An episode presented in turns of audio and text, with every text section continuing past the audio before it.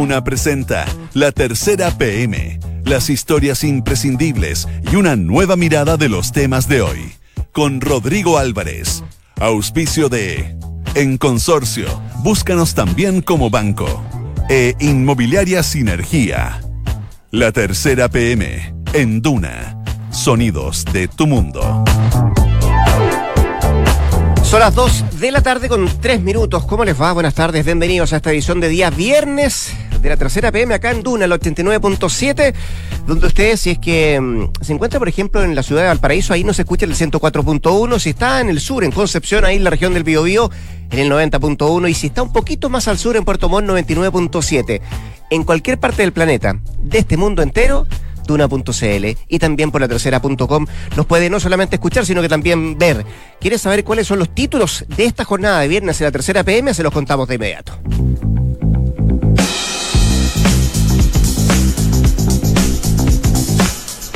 Ayer hablamos de él, hoy día vamos a seguir hablando de él porque parece que la situación es bastante compleja. Salaberry en la cuerda floja la UDI lo defiende y Evópoli presiona para que sea resuelto lo antes posible su situación. Estamos hablando del subdere Felipe Salaverri, que se ha visto enfrentado en situaciones bien complejas a propósito de lo que le contamos ayer, esta infracción de tránsito, no una, sino que varias, eh, en la cual se está mm, acusado o se está denunciando. Y lo que se ha dicho es que él tiene una verdad, la municipalidad tiene otra. Vamos a ver lo que pasa en las próximas horas, pero por ahora la situación es bastante compleja para Salaberry. Ese es uno de los títulos que destaca hoy día la tercera.com en, en la tercera PM, que además se hace cargo también de temas internacionales. Rudy Giuliani, el personaje clave de la trama ucraniana que enreda al presidente de los Estados Unidos, Donald Trump. Le vamos a contar también detalles de eso. Tres meses de trabajo, hoteles llenos en Nueva York y la celebración que viene. Eso es la trastienda de la mega operación de la TAM con Delta Airlines. También vamos a entrar al detalle a propósito de esa información. Son parte de los títulos que destaca hoy día la tercera PM, que también destaca mezquindad política, cambio de nombre al proyecto Clase Media Protegida, desata dura pugna en el Congreso. Em, también destaca hoy día la tercera PM, Jóvenes Pistoleros, nuevo libro sobre las vías entrecruzadas de los protagonistas del Frente Patriótico Manuel Rodríguez. Es parte de los títulos que destaca hoy día la tercera PM, que usted ya los puede ver. Puede interiorizarse en la tercera.com. Y vamos a partir de inmediato, lo decíamos. Ayer hablamos de él, hoy día seguimos hablando de él. Em, el subsecretario de, Desarrollo Regional, el señor Salaberry, que está en la cuerda floja, de acuerdo al título que destaca hoy día la tercera PM. Nos va a contar de esto Andrés Muñoz, periodista de la tercera PM, a quien está junto a nosotros acá ya sentado. ¿Qué tal Andrés? ¿Cómo te va? Buenas tardes. Si tuviéramos que plantearlo desde la siguiente hipótesis, ¿está más fuera o está más dentro del gobierno Salaverry a esta hora de la tarde? Eh, difícil decirlo con claridad, eh, pero es, ineludible de que eh, el hecho de que ayer el Ministerio Público decidiera investigar a su hermana por presunto tráfico de influencias cambió la situación. Eh, de hecho, eh, ayer cuando la vocera de gobierno Cecilia Pérez se manifiesta sobre el tema, todavía no se sabía de que el, de que el Ministerio Público y que el fiscal Guerra decidiera abrir una investigación eh, por el tema. Y hoy día, claro, cambia un poco el panorama y efectivamente durante la mañana eh, nos llegó a través de eh, diversas fuentes de, del oficialismo de que estaría casi más afuera Salaberry del gobierno. El, el, hecho concreto es que finalmente, minutos más tarde y horas más tarde, el gobierno y principalmente el, el ministro del Interior, Andrés Chadwick, salió a respaldarlo. A propósito de respaldos, cuando él, em, antes de que hablara ayer y emite este comunicado, dice falso, absolutamente falso. Sí. Em, da la impresión que eso, esa declaración que él hace, no basta. Eh, para eh, tener el apoyo que a lo mejor uno esperaría que tuviera, tomando en cuenta que es su verdad versus la denuncia que se ha presentado y todos los antecedentes que se han ido mostrando eh, con el correr de, las horas. es más, tú mencionabas al ministro del Interior, Andrés Chatwick, que hoy día consultado a propósito de este tema, también dice sería muy bueno que lo más rápido posible, lo antes posible, la justicia de, mm, dijera cuál es la verdad que vale si la de él o, por cierto, la, de la otra parte. Claro, porque me imagino que el gobierno hace, hace la evaluación de los costos que podría tener, eh, traer eh, el hecho de que se mantuviera en el cargo a Salaberry con una investigación que no es contra él, aclaremos, pero es contra su hermana, eh, por, el, por la situación en que él se ve involucrado también, eh, los costos que le puede traer el gobierno, ¿no? Yo, creo que evidentemente el gobierno, haciendo un cálculo súper rápido, no, no, se quiere seguir involucrando en un problema que podría escalar. Em, el hecho está en que efectivamente desde los otros partidos y los socios eh, del gobierno, eh, sacando a la UDI, que es el partido del subsecretario, eh, en RN y en Evópolis nos no ven con muy buen ojo que la situación de Salaberry. Evidentemente creen que hay que... Y, poca ropa le han prestado también. Y poca ropa le han prestado, claro. Hoy día me, aclaraban en, en, ON, por ejemplo, el, presidente de, de, RN, Mario Desbordes, dijo, me voy a limitar solo a decir de que esto tiene que aclararse, pero no voy a manifestarme a favor o en contra del, del subsecretario. Y de hecho él eh, Desborde ha sido una de las personas que ha criticado duramente la gestión de, de Salaberry en la Subdere. De hecho, lo ha hecho, lo ha hecho ver en, en, en reuniones con, con, el propio presidente Piñera. Em, y, sacando el episodio ¿no? de, que se había involucrado ahora Salaberry y que, que dio cuenta Rayo Bio Bio, eh, él tenía mucho reparo en, en, su, en, su, cargo, ¿no? En términos de gestión y también en términos de trato, eh, ¿no? Decían algunas personas que eh, no, no, no, no, tenía buen trato eh, con algunas personas. Y ahí por eso entonces eh, hay, una presión interna para que el gobierno también lo saque. ¿Y, y en Evópoli qué dicen? Eh, bueno, el día el, presidente eh, de Bópoli, Nala Mate, dice que, claro, que el, gobierno se notó una muy buena semana mm. eh, con, con, lo que él, creía que estaba haciendo la gestión. Como, como para empañarla por esto. Claro. Después de la gira del presidente, lo que significó anoche también la, la cadena nacional por presupuesto. Por presupuesto y, que por lo, y que por lo mismo había que solucionar el tema lo antes posible, sea cual sea la decisión del gobierno. Esa es la postura de Bópoli. Ahora, ¿él endosa la responsabilidad en el gobierno?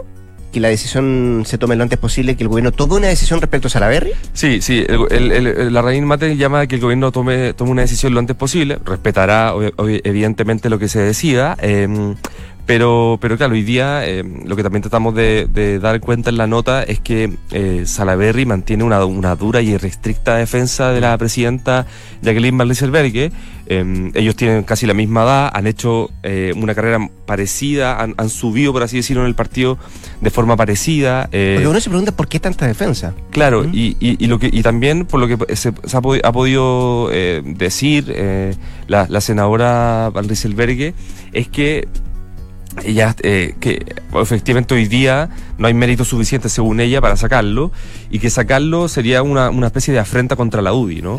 Y, evidentemente ella va a defender, por así decirlo, el honor de la UDI, como ha dicho eh, en, algún, en algún momento, para que no se saque a cualquier persona del cargo por, así por así. Por así. Eh, y evidentemente ella está esperando que haya una, una investigación más, más acabada. Eh, ayer supimos que además la Fiscalía Oriente iba a abrir un eh, proceso por posible tráfico de influencia. ¿No ha habido eh, información de, de, esa investigación? No, porque es reciente. cuánto, claro, es muy ¿cuánto podría demorar esto? Eh, cuando todos piden que se resuelva lo antes posible, me imagino que tiene que ver con, con, el caso específico de su hermana, por una parte, y segundo, también ver cuál es la, el camino que, que puede seguir la, la, situación que afecta directamente a Salaberry. Sí, el, el, reportaje de Radio Bio, Bio da cuenta de que supuestamente Iris Salaberry, que trabaja en la municipalidad de Ñuñoa, habría hecho unos llamados para eh, evitar la, infracción, ¿no? Eh, y también para comunicarse con el, para saber quién era el fiscalizador que había, tomado la, había hecho la multa al subsecretario. Em, y ayer, em, claramente, bueno, eh, es una investigación que recién estaba en curso. Guerra, en declaración a Radio Bio Bio, dice de que eh, se va a investigar, claro, tráfico de influencia, pero también otros otro eventuales ilícitos. Y ahí, claro, puede aparecer otro, otro, otro tema que, eh, si es que se llega a comprobar, ya evidentemente va a ser eh, demasiado complicado sostener al, subsecretario. Porque a pesar de que no sean contra él la investigación, es a su hermana y está involucrado en un, en un, en un tráfico de influencia. Claro. Estaría involucrado. Sí. ¿Qué, qué, hay, ¿Qué hay de cierto, Andrés? Conversamos con Andrés Muñoz, periodista de la tercera PM. ¿Qué hay de cierto que eh, existía la posibilidad o existiría la posibilidad de que, mm, de que Salaverry dejara su cargo por ir a una gobernación? Sí, hoy día también no, algunos, algunos parlamentarios de la, de la UDI nos, comentaban eso en, en el reportaje que tuvimos hoy día, de que antes de que, de que, de que se hiciera pública esta situación, se estaba sondeando Salaverry para eh, ser eh, candidato a gobernador por Arica. De hecho, él nació allá, en Arica, tiene cercano y, parte de su familia allá. Y de hecho en la última parlamentaria, eh, elección parlamentaria del 2017, se le había sondeado como senador, pero finalmente se optó por José Miguel Durana, que tenía mejores cifras en la encuesta allá que Sara Berry. Eh, y hoy día, claro, son varios los parlamentarios que nos, nos comentaron en privado de que eh, se estaría evaluando la opción de él y después de este episodio no sabemos en qué, en qué va a quedar ese, ese, ofrecimiento. Por ahora, lo que dice el título es que está en la cuerda floja y nos vamos a quedar con ese título. Vamos a ver qué pasa en el transcurso de la. Es, es muy probable que, que, la próxima semana haya novedades. Ya. Don Andrés eh, Muñoz, periodista de la tercera PM. Que estén muy bien. Descanse el fin de semana. Chao, chao. Dos de la tarde con 13 minutos. Estás en la tercera PM con Rodrigo Álvarez. Antes de ir al otro tema, yo quiero contarles que en Consorcio también los puedes buscar como banco, como rentas vitalicias, como corredores de bolsa y todos sus seguros, porque están contigo en tus pequeños y en tus grandes proyectos. Conoce más en consorcio.cl. Consorcio, tu vida es lo que los mueve. 2 con 13 decía yo hace poco rato y esta ha sido la noticia más golpeadora podríamos decir del último del último rato en materia económica. Hace instantes nomás un par de minutos en información privilegiada dan cuenta por cierto de lo que ha significado el, eh, el aumento en la bolsa de comercio de Santiago de los papeles de las acciones de, de la TAM luego del hecho esencial conocido el día de ayer y que eh, sabíamos que por cierto la gigante norteamericana Delta eh, podía adquirir el 20% de la empresa con capitales nacionales y también brasileños Hablamos de el día después, por cierto, de este hecho esencial con Juan Manuel Villagrán, periodista de Pulso. Juan Manuel, ¿cómo te va? Buenas tardes. Gracias por estar acá en la tercera PM. Muchas gracias a ustedes. Quiero hacer dos preguntas. La primera, que es de cajón, eso sí, pero ¿es una, un buen día para ser accionista de la TAM? Primera. Y segundo, ¿es un buen día para comprar papeles de la TAM? Eso siempre va a ser relativo, ¿no? es ¿Verdad? Pero en este momento yo te diría que no tanto, ¿Mm? porque el momento... No tanto que no, no, es tan bueno no es tan comprar. Bueno, no es tan bueno, porque el momento ya pasó. Mm. Eh, es decir, acá los que ganaron fueron todos los que compraron y se arriesgaron cuando la acción de LAN estaba aún más baja del nivel actual. Mm. Recordemos que el nivel actual, pese a que ha subido un montón, tampoco es una locura si lo comparamos con los datos históricos. Sí, me acuerdo, no sé, 5, 6, 7, 8 años atrás que estaba en eh, el papel en 12 mil y algo de fracción. Hoy día, con el aumento que ha tenido, cerca del 30%, ¿no? Hoy día es exactamente un 29,62% hasta el momento en la Bolsa de mm. Santiago y un 30,36% si eh, tomamos en cuenta el ADR, que es la acción que está en Estados Unidos. Eh, o sea, estamos hablando igual de un, de, un, aumento importante, pero que no alcanza a, mm, establecerse los niveles que teníamos años atrás con, con, la, con la acción, ¿no? No, para nada. De hecho, eh, esto está como al nivel de, de, lo que estuvo en algún momento el año pasado. Eh, lo que de todas maneras supone un, una recuperación importante y no sabemos hasta dónde va a llegar, nadie sabe, pero de todas maneras el mercado se está tomando bastante bien este, este acuerdo y por cierto eh, se ven espacios de upside o, aumento teniendo en cuenta que ya cambiaron los bancos de inversión sus perspectivas para adelante de la acción. Por ejemplo, hoy día JP Morgan, mm. eh, Citi y BOFA, que son tres de los principales bancos de inversión norteamericanos, cambiaron su visión respecto a LAN desde una negativa a neutral y en el caso de City, que son los más optimistas, recomiendan derechamente comprar, que es un buen momento. Juan Manuel, corrobórame algo, si, me equivoco, por cierto, también me puedes corregir, pero, pero entiendo que hoy día, particularmente, eh, gracias al aumento de casi el 30% de la acción de la TAM, la Bolsa de Santiago es una de las que está subiendo más a nivel, a nivel global, ¿no? Sí, sí. Todavía falta un poquito, eh, siempre al cierre de la jornada es cuando se ajusta eh, todo este tema en las bolsas, porque ahí vienen las compras de, las famosas compras de último minuto o venta, pero sí, está encaminada a ser una, una, de las principales alzas durante el día en la jornada global. Esto, este es el presente, Juan Manuel. Miremos un poco el futuro. Eh, la TAM participaba de OneWorld, ¿cierto? La, alianza con otras 12 o 13 empresas más. Y ahí estaba American, que es la competencia de, Delta. ¿Va a seguir perteneciendo a OneWorld por ahora, en el corto plazo, en el mediano plazo, la TAM? ¿Y, qué significa, por ejemplo, para un usuario común y corriente? Las millas y, todo ese tipo de, mm, algunas cosas que se establecían a propósito de que la TAM estuviera dentro de OneWorld. Sí. Ahí hay bastante letra chica que todavía no la compañía no, no explica tan en detalle, eh, porque al salir de OneWorld, que es un hecho que todavía no, no, no acontece, eso podría ser de aquí a un año, más o menos lo que se, se estima. Eh, por ahora la gente va a seguir siendo OneWorld, va a seguir siendo parte de esa, de, esa alianza mundial que reúne a, a LAN junto a otras dos aerolíneas globales. Eh, pero va a llegar un momento de aquí a un año que ya los beneficios que se podrían obtener con esa alianza no van a existir. Este vendría siendo, yo lo llamo un, Brexit de, LATAM, porque mm. finalmente va a tener que negociar eh, bilateralmente con cada aerolínea de distintos acuerdos de código compartido, por ejemplo, donde se puedan obtener beneficios eh, en ciertas rutas. Pero obviamente LAN va a seguir con su programa de puntos, eh, o sea, si alguien tiene a través de su banco o a través de cualquier otro tipo de alianza puntos con LAN, va a poder seguir usándolos, pero solo en LAN y eventualmente en algunas compañías con las que pudiera tener estos acuerdos bilaterales, pero también en el mercado se, especula y, ya se da casi como un hecho también que la compañía aún no lo confirma, pero que va a migrar hacia SkyTeam, que es una alianza, otra gran alianza mundial, competencia de OneWorld y que también tiene un montón de aerolíneas afiliadas. Eso, en el corto plazo, ¿cierto? O, en el mediano plazo. No se sabe muy bien tampoco el timing. Un año, ya, perfecto. Pero sí el, podría ser entre un año y dos años, no, aún no se sabe, pero ese es más o menos el tiempo. No, no va a ser algo pronto, no va a ser mañana. Y si lo miramos a largo plazo, ¿cuáles son los beneficios? Y por ende también las complicaciones que podría significar una alianza como esta para LATAM y, Delta. Por de pronto para, para LATAM, eh, en cuanto a solamente el programa de beneficio, le va a significar una, una multa por salirse de, OneWorld, eh, pero en, esa multa está totalmente respaldada por una inversión que va a ser Delta que comprometió en, en LAN y que va a cubrir eso. Eh, Delta está ofreciendo 350 millones de dólares para invertir, además de lo que ellos obviamente van a ofrecer a los accionistas para comprar, sino que esto es una inversión neta en la compañía de 350 millones de dólares eh, para poder cubrir también en parte los acuerdos que se vayan rompiendo, como por ejemplo también el con American Airlines, que es la alianza de Delta y que tenía, estaba cimentando un, JV, eh, que es un Joint Business Agreement con LATAM, que era un mega acuerdo. Eh, visto por algunas organizaciones como la CHET de turismo como una fusión encubierta, incluso lo llamaban, eh, y esto se cayó en cierta medida porque ahora eh, LAN se está asociando con la rival que es Delta eh, y se mantendría el acuerdo que tendrían con un tercer jugador que es British Airways y, e Iberia, pero eso ya es pensando en la ruta hacia Europa.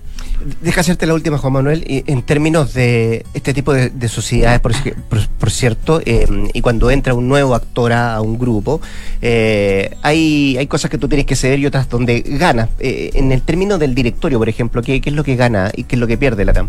Eso también está un poco por verse, porque finalmente hay que ver quiénes del directorio, que son los que representan a los accionistas, ¿no es verdad?, van a concurrir a, este, a esta oferta que va a ser Delta. Por de pronto, los mayoritarios que es Costa Verde, que son la familia Cueto, eh, donde también tiene presencia eh, la familia Amaro de Brasil, dijeron que van a concurrir. De estos 20, de este 20% que adquiriría Delta, alrededor de un 5%, un poco más, es lo que significaría el grupo Cueto Amaro. Eh, y hay otros grupos como Betia que también podrían concurrir, que no han dicho, no se han pronunciado si lo van a hacer o no, la familia Eblen, etcétera, todo el grupo que actualmente controla más o menos el 50% de la compañía, que son distintas familias como las que te mencioné. Eh, Qatar Airways aún no se sabe que es la compañía que tiene un 10% si va a concurrir o no. Pero de todas formas, esto significa que Delta va a tener uno o dos asientos en el directorio de más de 10, creo, entiendo que son 13, eh, y la familia Cueto va a reducir quizá en un puesto su directorio. Pero todo eso, como te digo, está por verse porque hay que ver quién concurre y quién no te pasaste. Juan Manuel Villagrán, periodista de Pulso, contándonos entonces los detalles de mm, lo que ha significado este hecho esencial. Una muy buena noticia, por cierto, para, para la TAM. Que estén muy bien, ¿eh? Muchas gracias. Dos de la tarde con 21 minutos. Esto es La Tercera PM con Rodrigo Álvarez. Antes de ir al último tema, eh, yo quiero contarle que en Sinergia Inmobiliaria piensan cada proyecto de casa o departamento como si fuera único. La distribución de los espacios, el diseño vanguardista y, por cierto, también las terminaciones que encantan.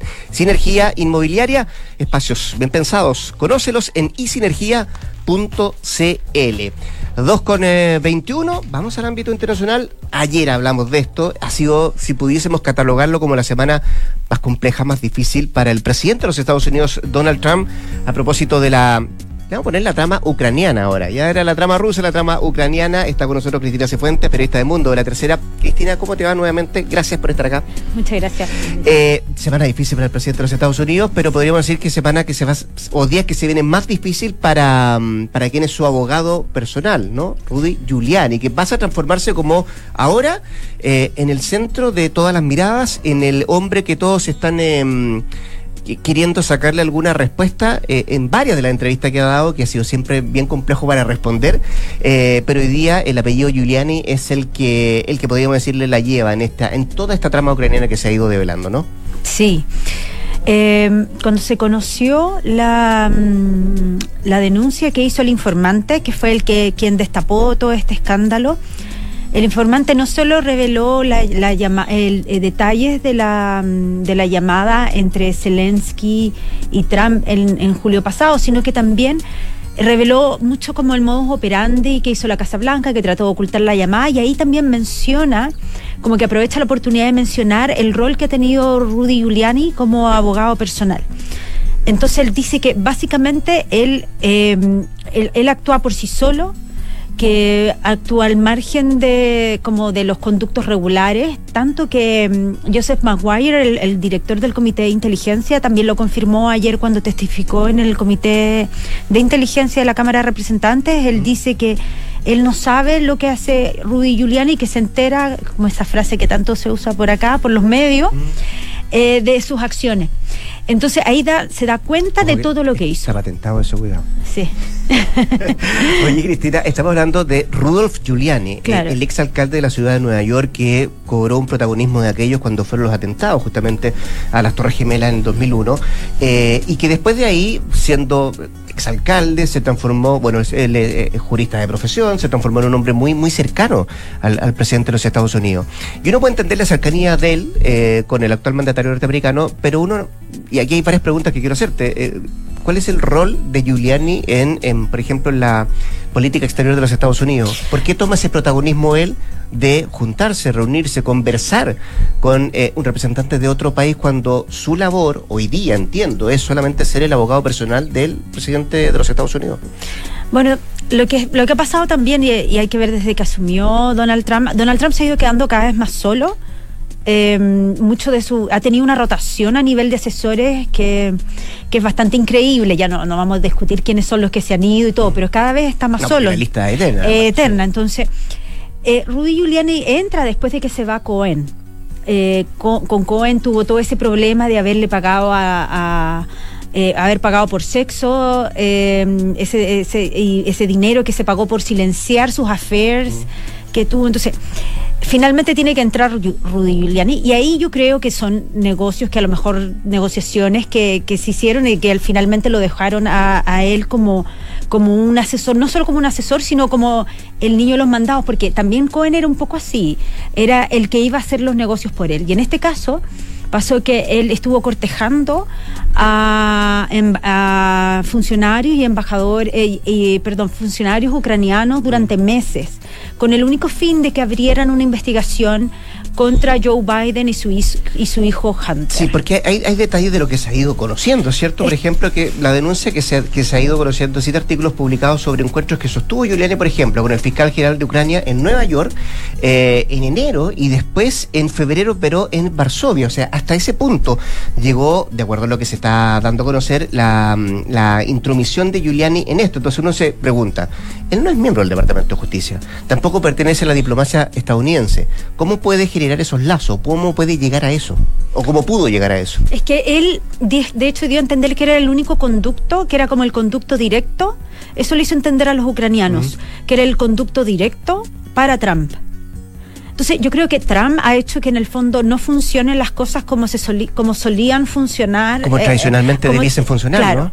Sí, o sea, de hecho, el mm. Departamento de, Estado, que es en el fondo que, que, ve la, la, política exterior. Está prácticamente no vacío, pero en el fondo todos los puestos que tendrían que haber sido llenados no han sido llenados. Entonces, Trump ha hecho todo distinto respecto de eso.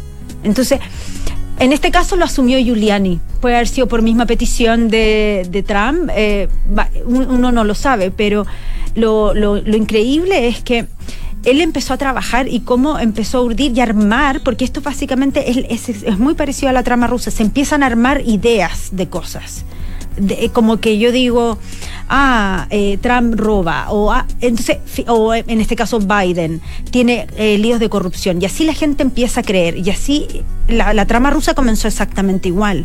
Y en este caso, tal como atacó a Hillary Clinton, ahora el objetivo era Biden, que era quien tiene mayores posibilidades de convertirse en el candidato demócrata para las elecciones. Cristina, eh, y bajo este, este asombro, bajo este alero, eh, ¿cuál es el futuro de Giuliani en esto? Eh, ¿Se le puede acusar de algo? Eh, ¿Puede enfrentar la justicia? Si que efectivamente todo lo que hemos ido conociendo es tan así.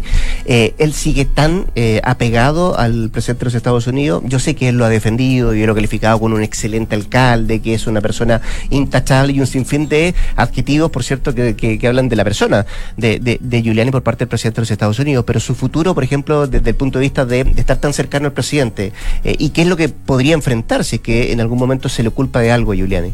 Es que hasta el momento no, por lo que, por lo que ha aparecido, eh, no, es, eh, no, no, ha, no ha aparecido nada que lo inculpe de hacer algo como ilegal. Ya. Entonces, hasta, hasta el momento. ¿Y eso, tiene que ver con que con el resguardo de él o efectivamente porque todavía no bueno, aparece algo que podría aparecer? Y sí. es bastante listo. Sí. Yo lo entrevisté y es bastante. Sí. sí. entonces yo creo que ellos saben, así como Trump nunca dice. No, es un tipo te, que se maneja muy bien. Te voy a hacer algo si tú haces esto. Mm. Eh, finalmente ambos se manejan y saben hacer las cosas. Entonces, hasta el momento su, su permanencia como asesor, o sea, no, no ha sido cuestionada. Los demócratas no han, no han, ¿cómo se llama? No han cuestionado eso sino que de hecho son los diarios los que en el fondo sacaron esto a raíz de la denuncia que se dio a conocer ayer del informante. Fue el informante que el que dijo, oye, pongan ojo a Giuliani y además, y ahí en los diarios empezaron a reconstruir la historia, porque también Giuliani iba, ha ido tuiteando. Entonces, si bien no se conocía todos sus contactos con los ucranianos en Varsovia y todo, él tuiteaba cosas. Entonces, de así de a poco se fue como tejiendo este tipo de contactos eh, a través de la información que ahora existe, con en el fondo con sus comentarios en el pasado. En, en resumen, ¿esto está recién empezando? Sí, de sí. todas maneras. Sí. sí. ¿Y, ¿Y podría durar cuánto? Ahora, eh, porque, hoy, porque, son paralelas, la, trama rusa todavía sigue en, eh, en proceso, ¿no? Sí, o sea, sí. bueno, la, eh, en el fondo eso quedó, eso se hizo, se siguen haciendo mm. investigaciones al respecto, o sea, el informe de Miller fue como dijo, bueno, esto es lo que pasa, pero y se siguen, los comités siguen haciendo investigaciones. Nancy Pelosi acaba de decir que en el fondo esto va a tomar tiempo, esto no va, no va a ser inmediato, porque ellos lo que quieren hacer es aprobar artículos de, de juicio político. Mm. Entonces no, no es que vaya a ser una cosa eh, inmediata. Entonces, todavía queda y todavía quedan muchas cosas por saber porque además quieren interrogar a los testigos. Hay muchas, sí, todavía falta sí, mucho. Hay, hay, bastante incertidumbre, pero muy sabroso sí, todo lo que va ido apareciendo. Cristina Cifuentes, periodista de Mundo de la Tercera, como siempre, un millón de gracias que estés bien. ¿eh? Muchas gracias. Dos de la tarde con 30 minutos y con esa información que nos estaba entregando Cristina Cifuentes, estamos poniendo punto final a esta edición de la Tercera PM acá en Duna, el 89.7. La recomendación, el consejo que yo le doy es que se quede junto a nosotros ya vienen las cartas notables y después a las 3 de la tarde le repetimos el capítulo de ayer de Sintonía Crónica. Quédese acá al 89.7. Que lo pase bien. Buenas tardes.